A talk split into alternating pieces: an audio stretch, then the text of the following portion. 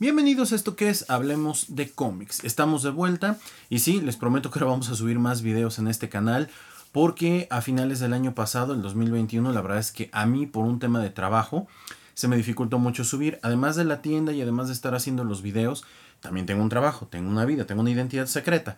Entonces, la verdad es que fue un poco complejo el, último semestre del año. Por ello, casi no pude subir ni videos de, en este canal, ni en el de Hablemos de China, ni en Hablemos de series, ni tampoco pude subir narraciones de, de cómics en el canal de Billions TV. Pero bueno, ya estamos de vuelta y en esta ocasión te traigo un video que espero te vaya a interesar mucho. Vamos a hablar un poco de uno de estos escritores de la onda británica de los 80 llamado Grant Morrison. Así que comenzamos.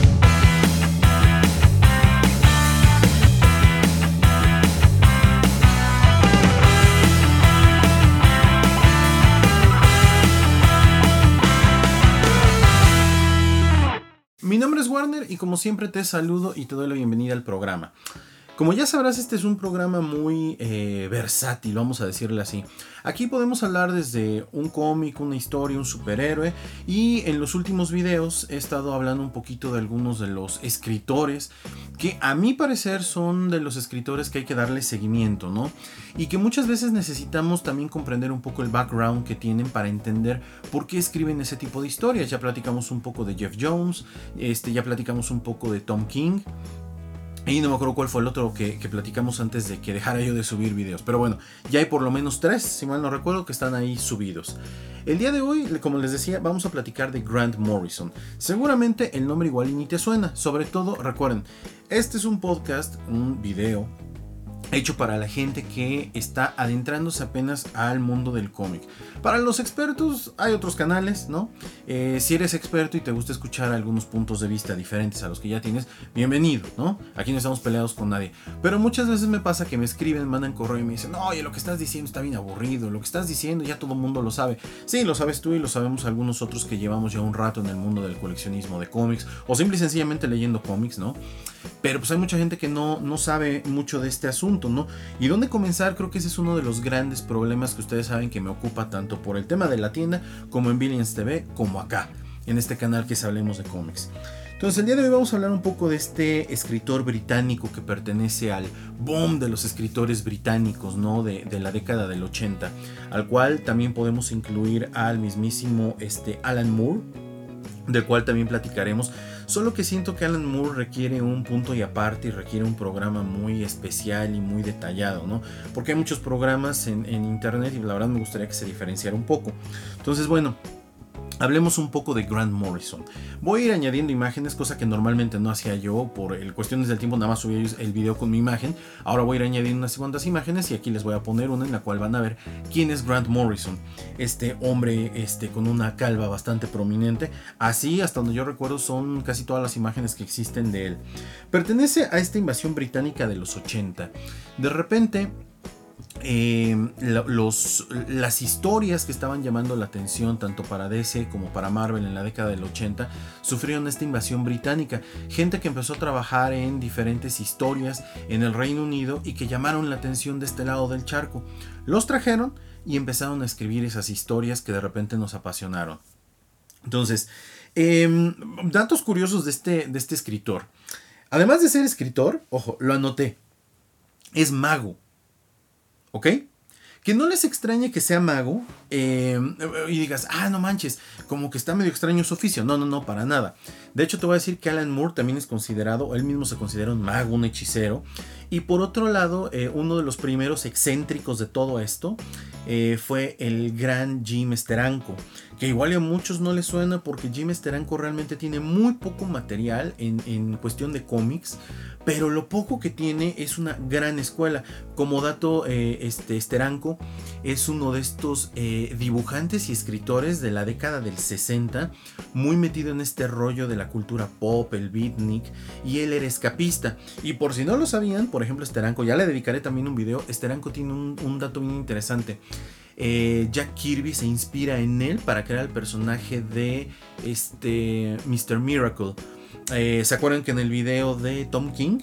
Este, este, platiqué un poco de, este, este cómic que escribe eh, hace unos dos años, ajá, 2018, tres años, que es, cuatro años ya, cuatro años, que escribe Tom King sobre Mr. Miracle, un tema muy depresivo. Bueno, ese personaje está inspirado en Steranko, pero bueno, en fin, no estamos hablando hoy de Steranko, nada más era como dato curioso, para que vean que no solamente Grant Morrison y Alan Moore tienen un background así como interesante.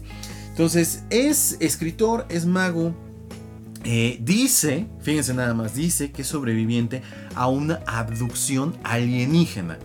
Es decir, para los que no sepan qué es la palabra abducción, eh, Grant Morrison fue secuestrado por extraterrestres, eh, según él, y justamente en ese secuestro de los extraterrestres que tiene, palabras más, palabras menos, y no se trata de ahondar en eso, ¿no? Porque mucha gente también lo toma a burla. La verdad no les podría decir si, o sea, es real, no es real. Simple y sencillamente él nos dice que a partir de esa experiencia, él pudo entender el mundo eh, de una manera diferente, que eso es muy interesante a la hora de leer los cómics de este, de este escritor.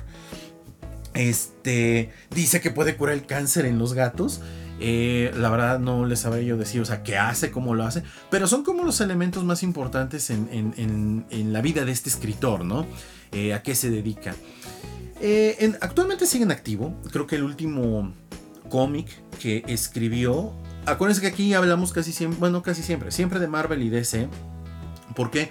Pues porque en realidad es como que lo que más se mueve, ¿no? Ya hay gente que me ha dicho, oye, ¿por qué no platicas de cómics de tal este, empresa? Este, ¿Por qué no comentas Planetary? ¿Por qué no comentas The Boys? ¿Por qué no hablas un poquito de este, Dark Horse y todas estas? La verdad es que me encantaría hablar, pero muchas veces, este, pues hay que ser un poquito más experto en estas y te lleva un buen rato empaparte. Y la verdad es que creo que la mayoría estamos muy metidos en DC y en Marvel, ¿no? No niego que del otro lado, fuera en las empresas, de, fuera de DC y Marvel hay cosas muy interesantes. Sin embargo, pues a veces no es tan llamativo, ¿no? Y pues mucho de lo que vendemos aquí en la tienda, pues es DC y Marvel en general. Y Spawn, ¿no? Spawn también. Entonces, bueno. Este. El último cómic que él escribió, hasta donde yo recuerdo, es el de Green Lantern. Debió de haber sido un run del 2019 al 2020, dibujado por Liam Sharp, si mal no recuerdo. Y fue un run que estuvo dividido como por temporadas, eso me llamó la atención y eh, ahondaba mucho. Era como, como un cómic muy policíaco. Veíamos a Hal Jordan en su faceta de, Green Lantern, pero como lo, llegamos a ver mucho tiempo en los, en los cómics de la Edad de Plata, haciendo realmente funciones de policía eh, intergaláctico. La verdad es un cómic que no llamó mucho la atención. Eh, yo les voy a ser muy honesto, yo no lo compré, la verdad es que no me llamó mucho la atención, en ese momento estaba yo metido en otras cosas, pero le voy a dar una oportunidad puesto que es Grant Morrison y la mayoría de las historias de Grant Morrison no solamente tienen el nivel superficial, sino que tienen más capas hacia abajo, ¿no? Y de hecho no solo son hacia abajo, son capas alrededor, ¿no? Este, de, de la historia central. Entonces, bueno, ¿qué otra cosa he escrito? Digo, nada más para que se den una idea. Hay cosas que a mí no me gustan, obviamente, pero hay cosas que a mí me gustan muchísimo. Uno que les puedo recomendar mucho es este, Superman All Star. Este es un cómic que eh, aparece al mismo tiempo que Jim Lee se junta con Frank Miller para escribir All Star Batman and Robin The Boy, Wonder, si mal no recuerdo, y que de esos dos, esas dos historias, eh, la que tuvo más éxito fue esta. La otra, vamos a decirlo así, no es una mala historia, porque en realidad no es una mala historia. Este es el número 2 de All Star Superman. Estoy haciéndolo así para que no le pegue el reflejo de la lámpara. Este All Stars All Star Batman no es una mala historia. Creo que lo que le pasa mucho a esa historia, ¿no? Así como tratando de justificar a Frank Miller y a Jim Lee, es que eh, en el momento en el que ellos escriben esta, o se comprometen, ¿no? A escribir esta historia, eh, no tenían mucho tiempo, cada uno tenía sus responsabilidades. Creo que por esa época Frank Miller estaba haciendo la película de 300, andaba muy metido en el rollo de Hollywood y Jim Lee andaba como diva, ¿no? En todos lados y en ninguno a la vez. Entonces creo que eso le pasa mucho al, al cómic. All Star Superman, All Star Superman es un cómic increíble. Es escrito por Frank Morrison y dibujado por Frank Whiteley o. Eh, que a mucha gente no le gusta porque mucha gente te dice que el dibujo de Quickly es como, dibuja a los superhéroes o a los personajes como si fuera botero, ¿no? Los personajes gordos. Pero es muy interesante cómo los dibuja, puesto que es diferente a lo que estamos acostumbrados y tiene una manera de representar las expresiones del rostro que a mí en lo personal me gusta mucho.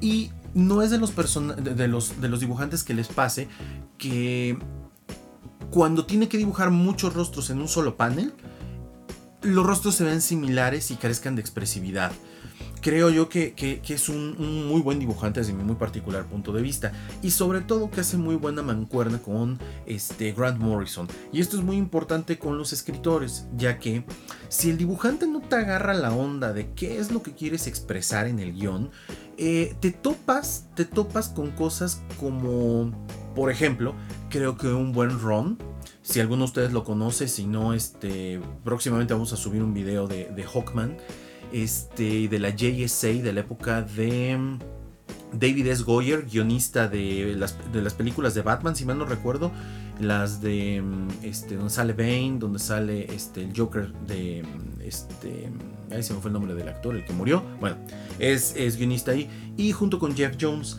Y si tú lees ese ron, sobre todo la parte de la JSA, este, el regreso de Hawkman, la historia es buena. La historia es muy buena, o sea, el plot es muy bueno. Sin embargo, el dibujo, ni siquiera recuerdo quién es el dibujante, no es nada bueno. Ni siquiera es un buen acompañamiento para la historia. Deja muchos huecos. Y aquí a Frank Whiteley le pasa que entiende muy bien lo que, lo que, lo que este, eh, Grant Morrison quiere expresar en la historia. Entonces, esa es una. Les voy a recomendar también esta, que es el Ron. Este es el Action Comics eh, número 0 dentro de los nuevos 52 creo que se ve, ahí se ve bien. Este, este concretamente, este, sí, a mí me gusta mucho. Es una historia de, mm, eh, vamos a decirlo así, de las primeras aventuras de Superman en este universo de los nuevos 52, donde él... Em, salva a un niño del tren, si mal no recuerdo, así más o menos va la historia. Pero es una historia bien interesante, es una historia bien bonita que recupera muchas cosas de, ese Superman que a la gente más grande, o hasta más grande que yo, le encantaba, ¿no? De salvar el día, ¿no? De una manera muy natural, eh, en cosas cotidianas, no enfrentando a Darkseid o sus grandes aventuras con la Liga de la Justicia. Este, la verdad, se lo recomiendo mucho. El Ron, por lo menos del 1 al 24, eh, debe ser como entre el 20 24, 26 más o menos, que acaba el run de Grant Morrison. Me gusta mucho cómo lo trabaja. Este, además está acompañado por este. Ay, ¿cómo se llama este dibujante? Es que no es. No es este de acá. El dibujante de este es Ben Oliver. Ah, no me acuerdo quién es el dibujante. No me acuerdo quién es el dibujante. Pero les voy a decir algo. En ese, el dibujante hace un trabajo muy, muy, muy, muy padre porque se parece mucho, o bueno, por lo menos a mí me da la impresión y me recuerda mucho a los primeros cómics de Action Comics donde aparece Superman, el tipo de dibujo que maneja y el tipo de detalle que le mete. Está muy padre. A mucha gente no le gustó ese ron. Ahorita vamos a platicar por qué a la gente no le gusta Grant Morrison. Tenemos este. Tenemos también, bueno, uno que, que, aquí no hay medias tintas. Hay una minoría, así, chiquititita, que ama este cómic y una mayoría que lo odia. Final Crisis. ¿Ok? Final Crisis, este. Y Final Crisis es precisamente la última crisis en el periodo pre-New 52 y que Grant Morrison eh, para mí es una genialidad. Hay gente que va a decir, estás loco, explícame de qué trata. Es complicado el cómic, la verdad es que es muy complicado el cómic. Si es tu primera lectura, no te recomiendo que empieces por acá. Está dificilísimo de entrarle. Si necesitas un buen background, haber leído las historias antes de. Y a mucha gente lo que no le gusta es que prácticamente el mundo es salvado por Superman a través, perdón, spoiler alert, ¿no? Este, a través de una máquina con la que puede cantar pues a la gente claro que no le gustó eso, ¿no? Lo que la gente quería ver eran golpes, trancazos, ¿no? Este, tampoco le gustó a la gente que en esta historia es donde muere Batman, y cuando digo muere es muere Batman, ¿no? Porque en realidad sabemos que Batman no iba a morir. Este, estas son algunas de las historias, pero les voy a contar otra. No tengo el cómic a la mano, porque mm, la verdad es que para grabar el video tomé algunas cosas nada más. Tenemos también un run que les recomiendo bastante. Bueno, no es un run, es, un, este, es una historia completa. Eh, Arkham Asylum. Arkham Asylum. Arkham Asylum es uno de esos cómics de, Frank de, Grant Morrison que a mí en lo personal me genera sentimientos encontrados. Todo mundo te dice, no, la mejor historia de Batman, no sé qué. A mí de entrada el dibujo no me gusta. Y eso a mí es una gran barrera para que yo me pueda clavar. O sea, dicen, ¿cómo te puede gustar Frank Whiteley y no te gusta el dibujo que ves acá en, este, Arkham Asylum? La verdad es que no me lleva y no me llama. Em, hay partes del cómic que se retoman directamente dentro del videojuego de Arkham Asylum, el primero de Batman de la serie esta que sacaron para, PlayStation. Este, sí, sí hay algunos detalles, pero en realidad no está 100% basado en. Este, pero es, eh, a juicio de muchos, una gran historia. Yo la verdad lo he leído dos, tres veces, no le he encontrado lo grandioso. Hay gente a la que le encanta. Adelante, ¿no? Eh, así que llégale. Eh, otro, y lo busqué, y se los juro que lo busqué en, donde según yo tengo todos mis cómics ordenados aquí junto de mí. Son dos, son dos que, que me parecen muy buenos. El JLA de... Ay, ¿qué año es? 1997, 98, finales del 97, principios del 98. Eh, donde de las primeras cosas que hace en ese cómic es que reúne a miembros clásicos de la Liga de la Justicia, ya que llevaban un buen rato de no aparecer todos juntos en la misma. O sea, previo a este run, eh, había muerto Superman, eh, la Mujer Maravilla se había hecho cargo del equipo, salía Buster Gold, Ice, este, Green Lantern, pero la versión de Guy Gardner, este, y pues, personajes que en realidad eran lista B. Hay otra versión de la Liga de la Justicia este, que a mucha gente no le gusta por el tema de la comedia que se maneja, escrito por J.M. de Mateis. A mí J.M. de, Mateis creo que ya lo he dicho en, el de la saga del clon, en el video de la saga del clon, aquí no Hablemos de Cómics, que me caga ese güey. O sea, se me hace insufrible y lo que escribe malísimo, a mí no me gusta. Este es un run de se llama Justice League International y formerly known Justice League of America, una cosa así. La verdad es que no me gusta, hay gente a la que le gusta, me parece que el cómic tiene cosas interesantes, pero no todo. Y antes de eso, este, la Liga de la Justicia, hubo un momento en el que el, mero mero de la liga era Aquaman.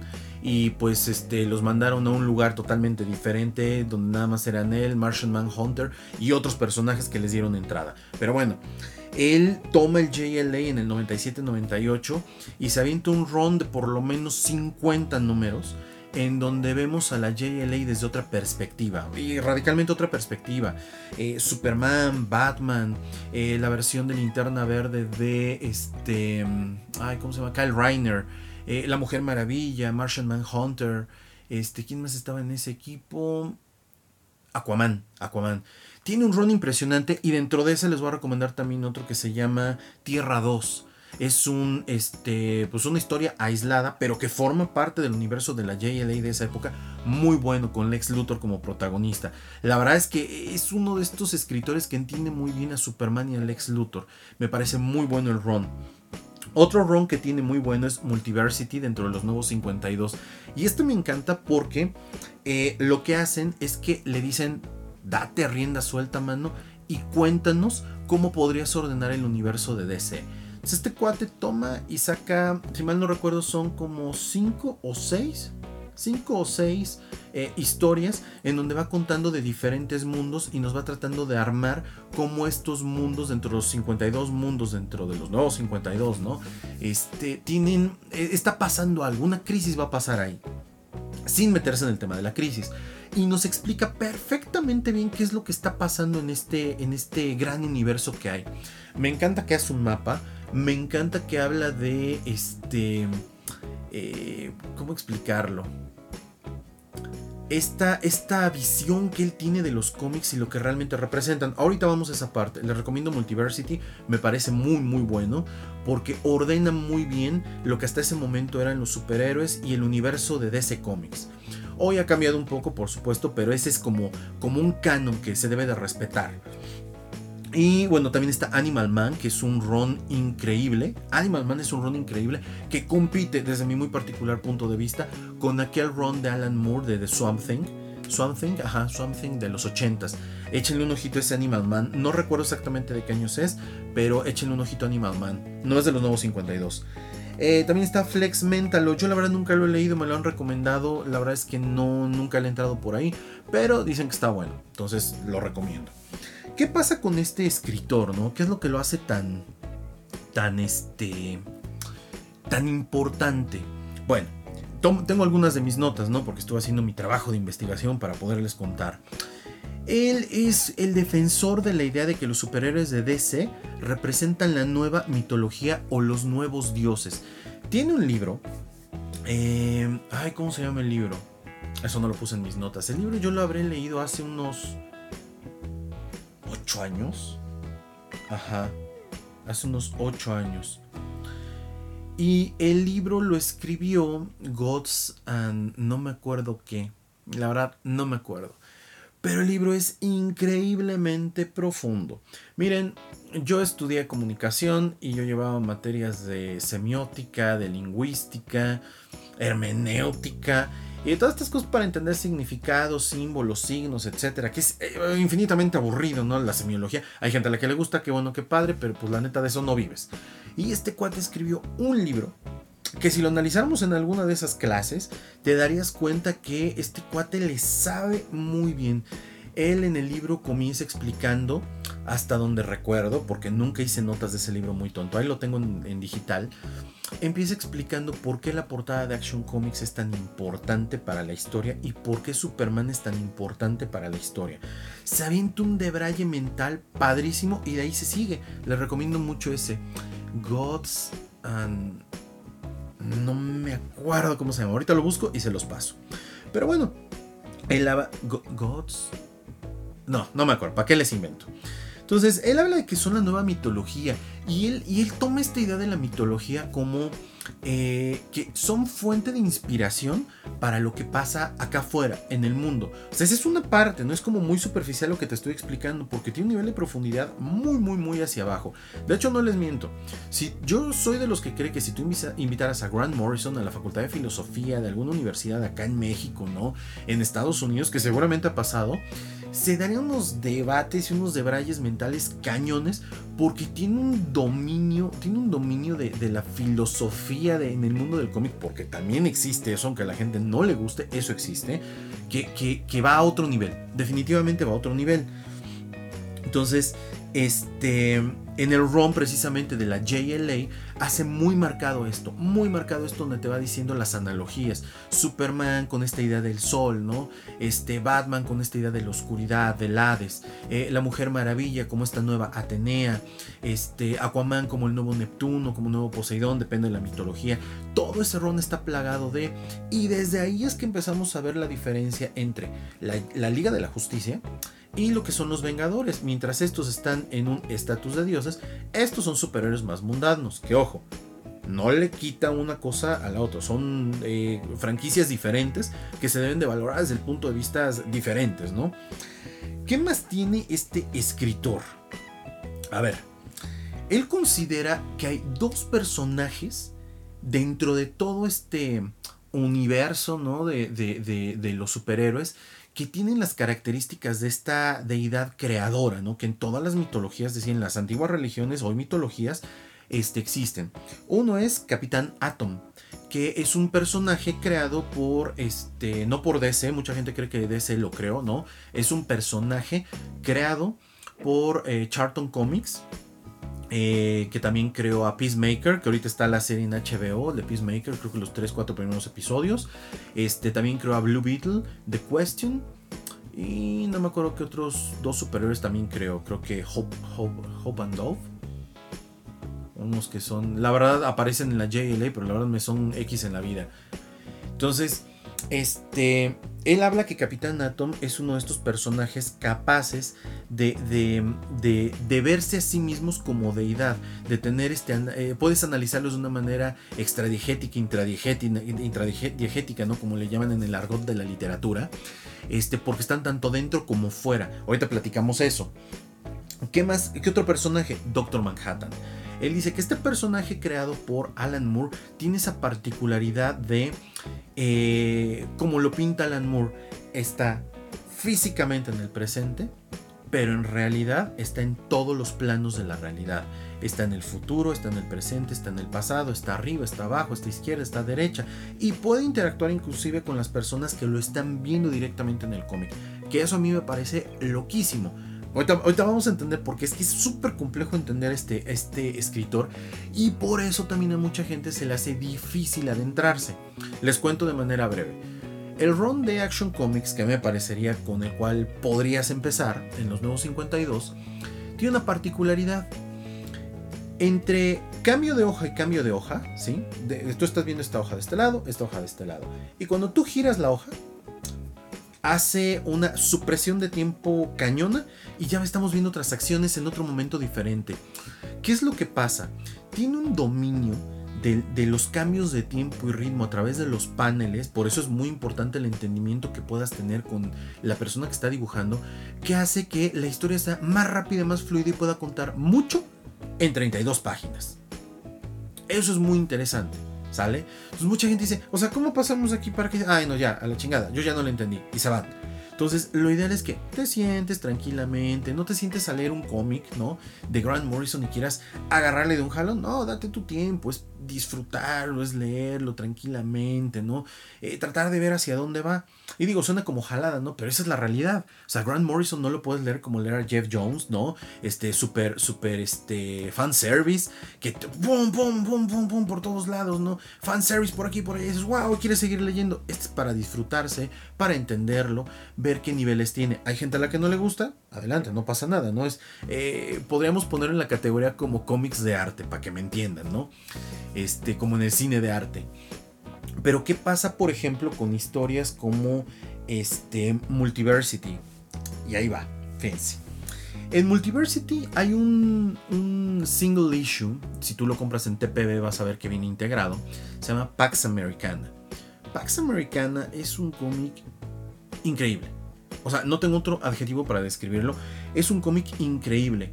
Desde que lo abres, la, primera hoja y la serie de paneles que estás viendo, dices, o sea, ¿cómo está contado esto? No, no tengo una manera clara de cómo describírtelo, lo tienes que leer.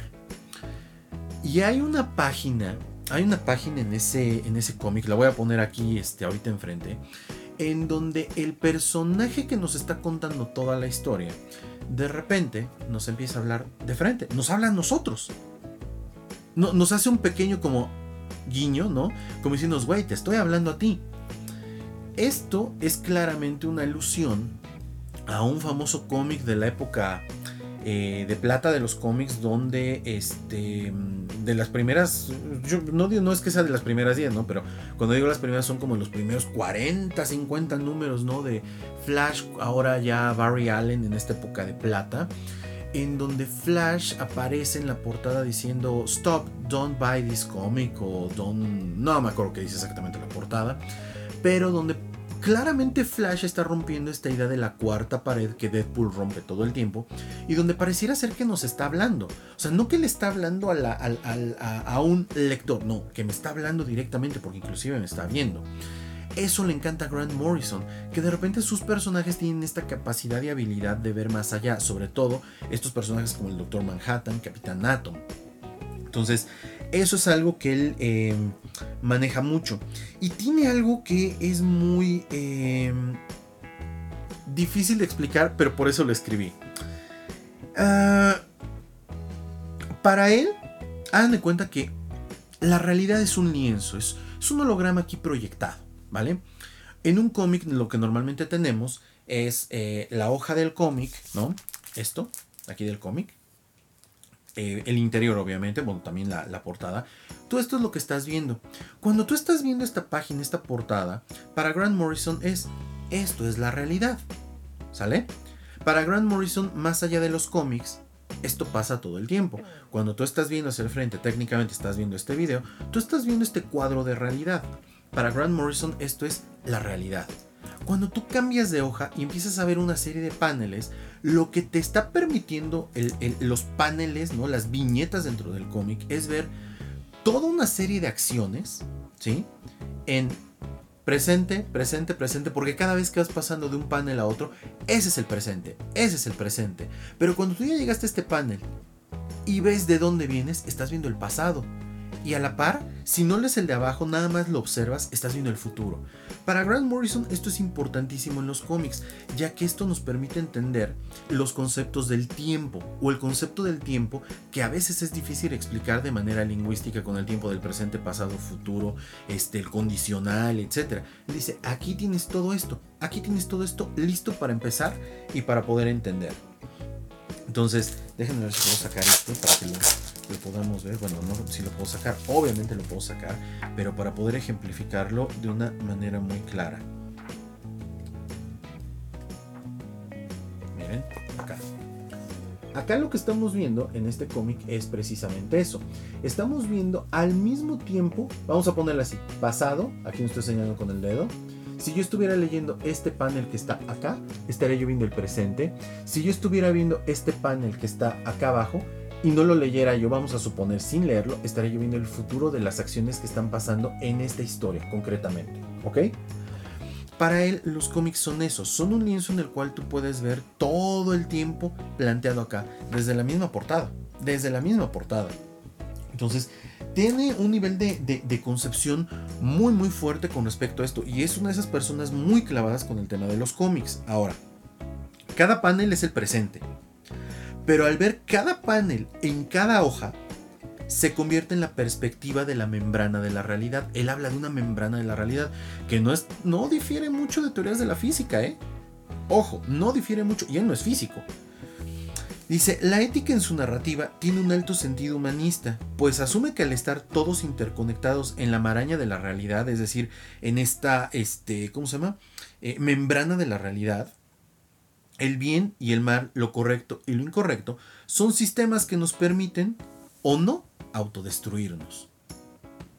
Que ese es un tema que en All Star Superman está súper presente. En esta historia donde Lex Luthor está contra Superman y Lex Luthor descubre cosas de Superman bien interesantes y acaba entendiendo todo el poder que tiene Superman. La membrana de la realidad, ¿no? Las interconexiones. Esto me gusta mucho porque me gusta mucho la teoría de sistemas, algo que utilizo muchísimo en mi, en mi quehacer diario. Y cómo todo se interconecta, ¿no? Y un pequeño movimiento de una cosa te afecta todo lo demás en automático. Eh, ¿Qué más pasa acá? A ver, con, con las historias. Em, bueno, lo del universo holograma. Hay un, hay un autor, hay un autor, este, J.M. McTaggart, postula la teoría A y la teoría B con respecto a esta idea de lo del tiempo. Él dice que la teoría A, ¿sí? Eh, el tiempo lo percibimos como un momento, un instante efímero, es decir, eh, cuando, cuando tú recuerdas algo, recuerdas el, instante efímero que para ti en ese momento fue el presente. El presente estuvo hace dos segundos, pero ya se fue. O sea, el presente lo estás viviendo y lo estás avanzando constantemente, ¿no? Teoría A. Pero la teoría B de este autor dice que el tiempo es eterno, pues existe de manera simultánea y constante. Y ahí es donde empata muy bien esta idea del multiverso, esta idea de diferentes tierras, ¿sí? En donde vamos a suponer en cada una de estas tierras pasaron eventos diferentes que dieron lugar a un origen diferente para esta tierra de los superhéroes, un origen diferente para esta tierra de los superhéroes, otro origen diferente. Es más, él se atreve a decir que dentro de este universo, ¿no? de, de planetas que existen en diferentes universos, nuestra realidad forma parte de y nosotros somos gente leyendo las historias de los superhéroes que en realidad son universos por sí mismo, que si lo analizas bien, en realidad, ¿sí?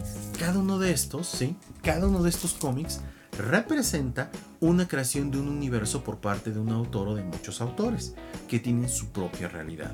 O sea, ya vieron, digo, ya me debrayé muchísimo, ya me estoy extendiendo más del tiempo que tenía planeado para esto, pero en realidad, o sea, eso es lo que hace grande a Grant Morrison Grant Morrison tiene esa capacidad y habilidad de desdoblar el tiempo y el espacio y plantearte una historia en los cómics. Por eso creo yo a mucha gente no le gusta meterse con él. Dicen, ah, Grant Morrison, ah, va a estar de hueva, ¿no? Mejor, mm, mejor Jeff Jones, ¿no? Y Jeff Jones a mí me gusta, se me hace un buen escritor. También me gusta este Byrne, también me gusta este Jim Starling, este Shooter, ¿no? Este, el mismo Steranko, este Snyder, pero no están al mismo nivel que él. Definitivamente no.